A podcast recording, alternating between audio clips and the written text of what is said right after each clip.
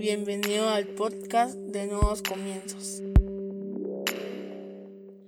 Bienvenidos sean todos y cada uno de ustedes una vez más a Nuevos Comienzos. Qué alegría tenerlos con nosotros este día. Hoy vamos a hablar sobre una economía en crisis. Para eso yo te voy a invitar a que vayas a tu Biblia o a tu aplicación y busques Proverbios 15, 16 en la versión NBI. Proverbios 15, 16 en la versión NBI dice, más vale tener poco con temor del Señor que muchas riquezas con grandes angustias. Una vez más, más vale tener poco con temor del Señor que muchas riquezas con grandes angustias. Cierra tus ojos, Vamos a orar, Padre, en el nombre de Jesús. Te damos gracias, Señor, por el privilegio que nos das de aprender de tu palabra. Te pedimos que hables a nuestra vida, a nuestra mente, a nuestro corazón, a nuestro espíritu, que renueves nuestras fuerzas, que nos permita, Señor, aprender a cabalidad todo lo que tú quieres enseñarnos este día. Y por lo tanto te pedimos que quites toda distracción o todo aquello que nos pueda robar la atención que nos podamos enfocar, Señor, en aprender todas y cada una de las cosas que tú quieres enseñarnos pero sobre todo que podamos llevar esta palabra a nuestra vida práctica, Señor, a nuestra economía individual y familiar. Te lo pedimos en el nombre de Jesús. Amén y amén. Economía en crisis, así decidí ponerle a este podcast, porque hoy vamos a hablar sobre un tema económico. Una de las asignaturas que tiene pendiente la iglesia es hablar más de la economía, pero desde el punto de vista de cómo administrarla, de cómo utilizar los recursos y no tanto hablar sobre los diezmos, las ofrendas, las primicias, las siembras, sino de cómo administrar los recursos financieros que cada familia está obteniendo. Y el no hablar de esto ha provocado que las personas no tengan una preparación para manejar su economía y eso provoca que tarde o temprano su economía esté en crisis. Porque para que nosotros aprendamos a manejar nuestra economía tenemos que tener vivencias o debemos de escuchar vivencias de las demás personas porque entonces vamos a saber de los peligros a los que podemos meternos cuando tomamos decisiones erróneas en cuanto a la economía de nuestra casa en cuanto a la economía de nuestra familia. El versículo base del día de hoy es Proverbios 15, 16, como lo leíste. Más vale tener poco con temor del Señor que muchas riquezas con grandes angustias. Y aquí viene la primera ley para no tener una economía en crisis y es conformarte con lo que tú puedes pagar. Uno de los grandes problemas en la economía que nosotros tenemos es que siempre anhelamos más de lo que podemos pagar. Siempre queremos un vehículo BMW cuando apenas podemos pagar un Nissan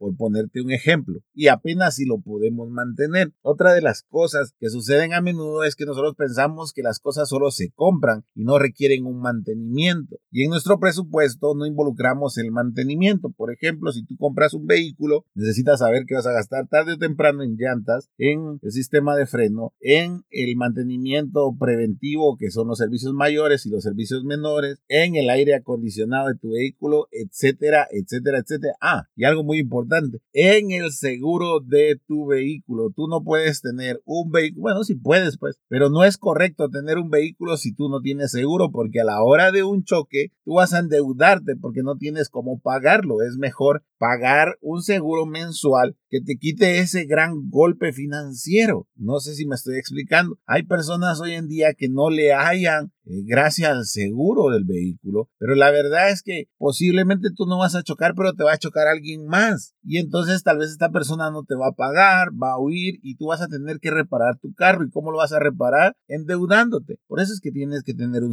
un seguro. Y no digamos si tú cometiste la imprudencia y tú chocaste a otra persona. Vas a tener que reparar tu vehículo y vas a tener que repararle el vehículo a la otra persona y vas a meterte a una deuda. Mejor contrata un seguro. Entonces, una de las primeras eh, leyes para no tener una economía en crisis es conformarte con lo que tú puedes pagar. Uno de los grandes problemas que afrontamos es la comida rápida, la comida a domicilio, más en este tiempo en el que no salimos, bueno, que ya liberaron todo, pero que no salíamos, teníamos esa tendencia a pedir comida a la casa. Y muchas veces lo que hacemos es que pedimos con la tarjeta de crédito, cuando nosotros no podemos pagar la tarjeta de crédito, pero como tenemos ahí disponible, que por cierto esa tarjeta no significa que es dinero tuyo, sino es dinero del banco y que en algún momento vas a tener que pagar, decidimos mandar a, comprar comida cada antojo que se nos da, cada vez que vemos un anuncio de algunas alitas, de alguna hamburguesa, de alguna pizza en oferta, decimos merecemos esa oferta, pero la pregunta que deberíamos de hacer es, ¿podemos pagar esa oferta o no merecemos esa oferta? Son dos cosas diferentes. La pregunta para que tu economía no esté en crisis es, ¿puedo pagar esa oferta? Y si tú la puedes pagar, por supuesto, pídelo. Pero si tú no lo puedes pagar, abstente, sé prudente, no gastes más de lo que tú puedes pagar. Porque ese es el primer error. Por eso la palabra dice, más vale tener poco con temor del Señor que muchas riquezas con grandes angustias. Tú puedes tener en tu garage un BMW que ni siquiera sabes cómo lo vas a pagar. Tú puedes tener una moto de 100 mil quetzales que no sabes cómo la vas a pagar y que te acuestas pidiéndole a Dios que te ayude a pagar la deuda cuando Él no te metió a esa deuda. Ese es el problema de no comprender que nosotros vamos a tener aquello que nosotros podamos pagar. Si tú quieres mejorar tu estilo de vida y si tú quieres mejorar tus finanzas,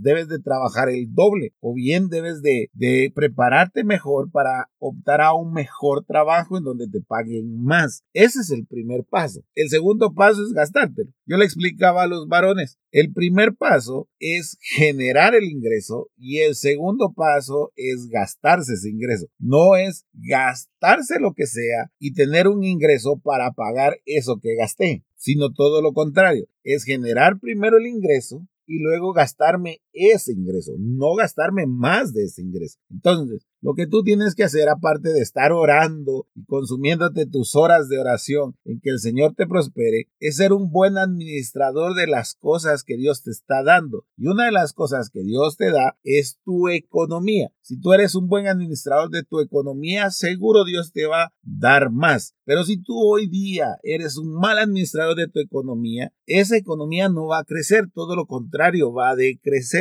porque todo lo que tú ganes lo vas a invertir para pagar lo poco que puedes pagar de esa enorme deuda que tienes. Y eso ha provocado que todos tengamos una economía en crisis en algún momento de nuestra vida. Observa lo que dice la palabra. Lucas 12:15 en la versión NBI dice, tengan cuidado, advirtió a la gente, absténganse de toda avaricia. La vida del, de una persona no depende de la abundancia de sus bienes. Una vez más, tengan cuidado, advirtió a la gente. Absténganse de toda avaricia. La vida de una persona no depende de la abundancia de sus bienes. Otra vez, nosotros pensamos que entre más tenemos somos más importantes, que entre más tenemos tenemos acceso a otro nivel socioeconómico y esa es una gran mentira, porque tu vida no depende de aquello que tú consigas o, que, o de aquello que tú puedas comprar, depende de la gracia que tienes delante del Señor y te aseguro y discúlpame lo que te voy a decir y puede sonar muy duro. Alguien que se está endeudando constantemente tiene muy poca gracia delante de Dios. ¿Por qué? Porque es un mal administrador. Nuevamente, nosotros somos administradores de lo que Dios nos provee. Siguiendo con el tema, mira, pues hemos visto dos principios. Uno, conformarse con lo que uno puede pagar. No tiene nada de malo y no te estoy diciendo que siempre vas a ser pobre, no estoy diciendo eso, estoy diciendo confórmate con lo que tú puedes pagar, porque esto te va a afectar a cualquier nivel socioeconómico, ya sea que ganes mil a que ganes cincuenta mil. Siempre debes de conformarte con lo que tú puedes pagar. Dos, sé un buen administrador de lo que Dios te ha dado. Tres, podríamos decir, no tratar de enriquecerte a través de la deuda. Y ese es uno de los grandes problemas que tiene nuestra economía, esa palabra tan fatídica que se llama deuda. Siempre que tú adquieres una deuda, estás adquiriendo un compromiso, no importa de qué calibre, pero tú estás obteniendo un compromiso. Si tú tienes una tarjeta de crédito, estás adquiriendo una deuda con todo lo que dice el contrato. Si tú haces un préstamo, tú estás adquiriendo una deuda con todo lo que has apalabrado apalabrado o con todo el contrato que has puesto, con los intereses, con el porcentaje que te marcaron ahí, con las multas, con eh, las demandas por no pagarlo. Todo eso lo adquieres cuando tú adquieres una deuda. Entonces lo que deberíamos de hacer es no enriquecernos a través de la deuda. Mira lo que dice Deuteronomio 28:44. Ellos serán tus acreedores y tú serás su deudor. Ellos irán a la cabeza y tú quedarás rezagado. Aquí está hablando de alguien que es deudor. Está hablando de que no podrá ser cabeza, sino siempre va a quedar rezagado. Cuando tú tienes una deuda, siempre vas a quedar rezagado porque tú ya no eres dueño de tu dinero, sino que hay alguien más que es dueño de tu dinero. Tú no puedes decir, yo con este dinero voy a hacer tal proyecto. No, tú lo que único que puedes decir, con este dinero voy a pagar la deuda. Tú quedas prácticamente esclavizado de aquel que te prestó. Y el Señor no nos mandó a esclavizarnos con nadie, porque Él vino a darnos libertad. Y esa libertad también implica la financiera. Lo que pasa es que somos nosotros quienes ponemos nuestras manos para que nos ate la deuda. Y por eso es que nuestras finanzas se mantienen en crisis, porque simple y llanamente estamos endeudándonos cada día más y pensamos que eso es lícito y no es lícito, porque eso te hace esclavo de la persona a la que tú le debes. Si tú alguna vez has tenido alguna deuda, sabrás lo que representa pagar ese dinero. Sabrás que representa tomar una parte o tomar todo tu sueldo solo por pagar. Yo le comentaba a los hombres en el devocional del día de ayer y les decía que hubo un tiempo en el que yo solo ganaba para pagar. Hubo un tiempo en el que yo cada cosa que ingresaba, cada dinero que ingresaba, lo utilizaba para pagar, porque me había metido a una deuda en el nombre de Dios, cuando realmente el que tomó la decisión de endeudarme fui yo, no fue el Señor. Cuando yo fui a recriminarle al Señor, porque es lo primero que hacemos cuando tenemos deudas, vamos y le recriminamos al Señor todas sus promesas, todas sus palabras y le decimos, Señor, y no que yo iba a tener, y no que mi vida iba a cambiar, y mira las deudas, te has olvidado de mí. Yo cuando fui a hacer eso, inmediatamente supe que era problema mío. No quiere decir que Dios no me iba a ayudar, sino que lo primero que tenía que reconocer era que quien se habían endeudado era yo por mi santa y única voluntad, no porque el Señor me había mandado, sino porque yo tuve que hacerlo a causa de mis decisiones. Gracias a Dios pude pagar esa deuda y no sabes cómo me sentí el día que terminé de pagar la deuda, porque entonces sentí que mi dinero se multiplicó. Y así funciona. Si tú tienes deuda, tu dinero no se va a multiplicar. Tu dinero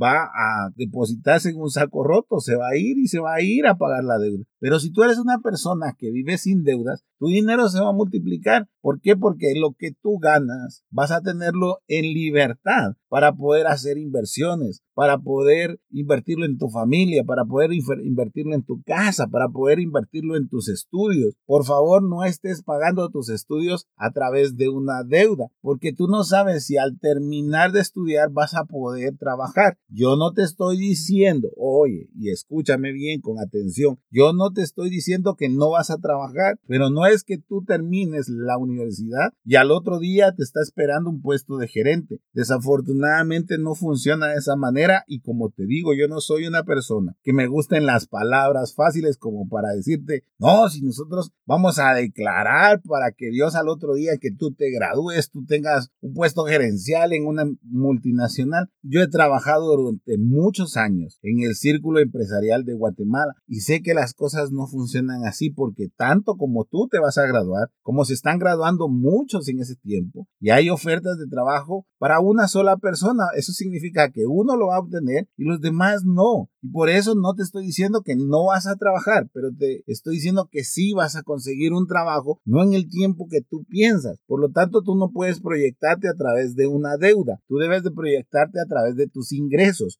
Y ese es otro de los problemas que tenemos los que no manejamos bien las finanzas. Nos proyectamos a través de la deuda, porque decimos, me voy a endeudar por esta cantidad para hacer esto, esto y esto. Y la verdad es que tú te estás proyectando a través de una deuda. Nosotros debemos de proyectarnos a través del ahorro, no debemos de proyectarnos a través de la deuda. Pero Max, entonces, ¿qué tengo que hacer si mi economía está, en crisis ya? Porque estás hablando de lo que no debo de hacer para que mi economía no llegue a la crisis. Bueno, y este es el punto final de este podcast. ¿Qué debes de hacer si tu economía hoy está en crisis? Paga tus deudas. Esa es la solución, pagar tus deudas. Pero Max es que lo que yo me endeudé es demasiado grande. No importa, paga tu deuda. Mira lo que dice la palabra del Señor. Ve conmigo a Salmo 37, 21. El impío toma prestado y no paga, pero el justo es misericordioso y da. Una vez más, el impío toma prestado y no paga, pero el justo es misericordioso y da. Durante mucho tiempo, como te digo, yo estuve endeudado. Y más, y yo me endeudé, digamos, a través de ciertos parámetros que permitían que yo pudiera pagar la deuda. No es que nunca pude pagar la deuda, mes a mes fui pagando la deuda. Lo que pasa es que fue una deuda proyectada casi a cinco años. Y una de las cosas que me dolía bastante era ver que ese dinero que yo estaba pagando para la deuda hoy me podía servir como para invertirlo en mi familia, en mis hijos, en mi esposa, en la casa. Y no podía hacerlo. No sabes el alivio que yo sentí, como te lo decía, cuando yo pagué mi deuda. Y yo siempre decía, pero al final si no pago la deuda y, tuve consejos de personas cristianas que decían, dejen la deuda ahí, no se preocupe porque la va a pagar, déjela ahí, el banco se cansa de llamarlo. Gracias a Dios, a mi casa creo que una sola vez en el tiempo en el que yo no recibí mi sueldo, me llamaron para ver cuándo iba a pagar, pero de ahí nunca más. O sea, no es porque me haya atrasado, sino que simple y llanamente llamaron para recordarme la obligación que tenía con el banco. Pero yo me enfocaba en que, bueno, no vamos a pedir comida, no vamos a salir de vacaciones, no vamos a comprar aquello, no vamos a renovar esto, no vamos a cambiar de vehículo, no vamos a comprar esto tan extrafalario hasta que paguemos la deuda. Y eso implicaba cinco o seis años, imagínate eso. Pero muy pocas personas hoy en día toman esa obligación. Las personas lo que hacen es que siguen gastando y luego se dan cuenta que también se gastaron lo que debían de pagar. Y el siguiente mes no deben de pagar solo un mes, deben de pagar dos meses. Y el siguiente deben de pagar uno, dos, tres meses. Y eso hace que su deuda se vuelva impagable. Y lo siguiente que uno hace es criticar a los bancos, decir que cobran demasiado interés, que son unos, eh, perdón la palabra, pero es lo que se usa coloquialmente, son unos chuchos en lo que cobra. Pero sabes, nadie te obligó a firmar el contrato. Ese es el negocio de los bancos. El verdadero negocio es que tú te endeudes. Y nosotros debemos de ser prudentes al no hacerlo si no podemos pagar. Es más, yo te diría no te endeudes, pero si es inevitable, entonces ten ese presupuesto, como me pasó a mí. Digamos que yo tuve que haber pagado mil mensuales, por ponerte un ejemplo, esos mil mensuales, ten en cuenta que ya no están disponibles para ti. Si tú ganas cinco mil y vas a pagar mil mensuales, haz de cuenta que ganas cuatro mil para que esos mil íntegros se vayan a la deuda. Por eso te digo, tú debes de pagar tus deudas. Si hoy en día tu deuda es muy grande porque es poner números, por poner un número, 30 mil quetzales debes, pero tú ganas 500, tú lo que tienes que ir a hacer es refinanciar tu deuda, así como te estoy diciendo. Y 250 de los 500 que tú pagas, comenzar a pagar esa deuda de los 30 mil, 40 mil quetzales. Posiblemente te va a llevar hasta 10 años, o no sé, 15 años, pero hazlo porque entonces el Señor va a honrarte, porque tú estás honrando tu palabra, porque a pesar de que te equivocaste, tú estás siendo responsable y estás siendo íntegro, no estás siendo como los impíos que no pagan sus deudas. ¿Quieres arreglar tu economía? Entonces paga tu deuda. No gastes más de lo que puedas. Administra adecuadamente los recursos que Dios te ha dado y no te endeudes. No te vuelvas a endeudar. Otro de los errores, y con esto termino el podcast, otro de los errores que cometemos financieramente es endeudarnos para pagar deuda porque nos salió una línea de crédito para pagar la deuda anterior. Y eso es mentira, porque no es que tomemos el préstamo completo para ir a pagar la deuda, lo que hacemos es que tomamos el préstamo, nos damos ciertos lujos, nos festejamos porque no lo merecemos y con lo que queda medio pagamos la deuda y entonces en lugar de tener una deuda, ahora tenemos dos. Hace un tiempo, estos consejos yo se los di a un joven. Y este joven me llamó y me dijo, me salió la oportunidad de endeudarme por una cantidad X. Y le dije, esa cantidad X cubre absolutamente todas tus deudas. Y me dijo, no sé. Y lo siguiente que le dije fue, ve y pon en un papel todas tus deudas. Todas, absolutamente todas. Y me dices cuánto es el valor de tus deudas. Y este joven cuando vio toda la deuda que tenía se asustó. Me dijo, por unos 100 quetzales cubre este préstamo todas las deudas. Debía como en cinco lugares. Y entonces le dije, vamos a hacer el siguiente trato. Todos los meses vos te vas a comprometer a pagar la cuota de esa deuda. No te quiero ver ni en restaurantes, no te quiero ver estrenándote ropa, no te quiero ver estrenándote zapatos si no es necesario, no te quiero ver en el cine, no te quiero ver jugando pelota, no te quiero ver en ningún lado donde implique gastar dinero hasta que no pagues la deuda. Y me dijo, trato hecho. Y entonces pidió el préstamo, se lo dieron, fue a pagar todas sus deudas. Yo fui testigo de que pagó todas sus deudas. Me mandaba los vouchers donde, se, donde le decían que había pagado todas sus deudas y se quedó con una sola. Durante dos años, ese joven se prohibió absolutamente todo. Nunca faltó a su deuda y cada vez que tenía un ingreso extra, lo metía a capital para esta deuda. Hubieron meses, no te voy a decir, hubieron meses en los que este joven se sentía frustrado porque él veía que sus amigos podían gastar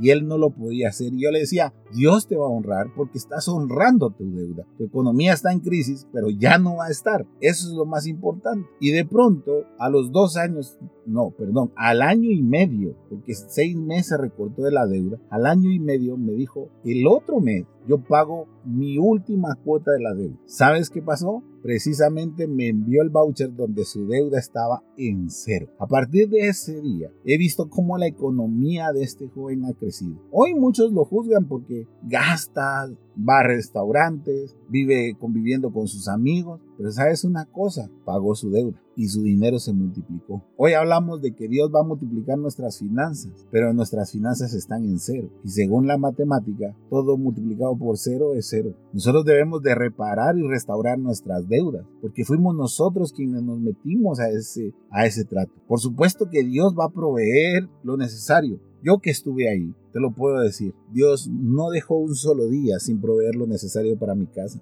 No dejó un solo día sin proveer lo necesario para mi vida. No dejó de proveer un solo día. Los lujos, por supuesto que nunca estuvieron. ¿Por qué? Porque yo me había endeudado. Cuando tú eres libre de deudas, es que tu economía comienza a despegar, no antes. Así que por favor, si tienes una deuda, no te metas a otra. Y si está la posibilidad de unificar tus deudas, asesórate. Asesórate con alguien que te aconseje, no diciéndote lo que tú quieres escuchar, sino realmente que te diga lo que tienes que hacer y que tú lo hagas porque entonces eso podrá hacer que salgas de tus deudas. Sé que la economía se mantiene en crisis en la mayoría de nuestras familias, pero es a causa de la mala administración financiera. Debemos de ser conformistas en el tema financiero. Lo que yo puedo pagar es lo que yo voy a gastar. Yo voy a ser un buen administrador de lo que Dios me está dando. No me voy a endeudar para enriquecerme. Voy a pagar mis deudas voy a honrar mis contratos. Y te aseguro que esa economía en crisis va a cambiar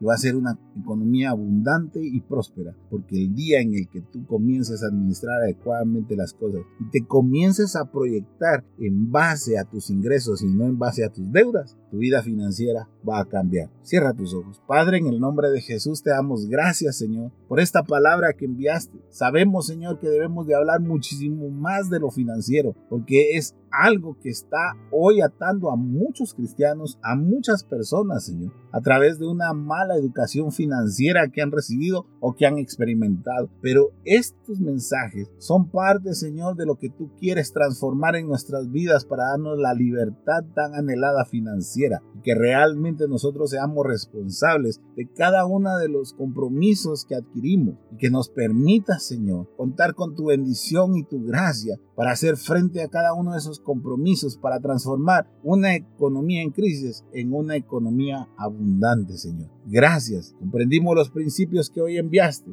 y sabemos, Señor, que a partir de hoy los vamos a aplicar, cueste lo que cueste. Y vamos a trabajar conforme a lo que tú enviaste en tu palabra. Te lo pedimos en el nombre poderoso de Jesucristo. Amén y amén. Si este podcast fue de bendición para tu vida, yo te voy a invitar a que lo compartas. Si conoces a alguien que necesita escuchar esta palabra, mándale link. Recuerda, miércoles, sábados y domingos hay un nuevo podcast para ti. Que Dios te bendiga.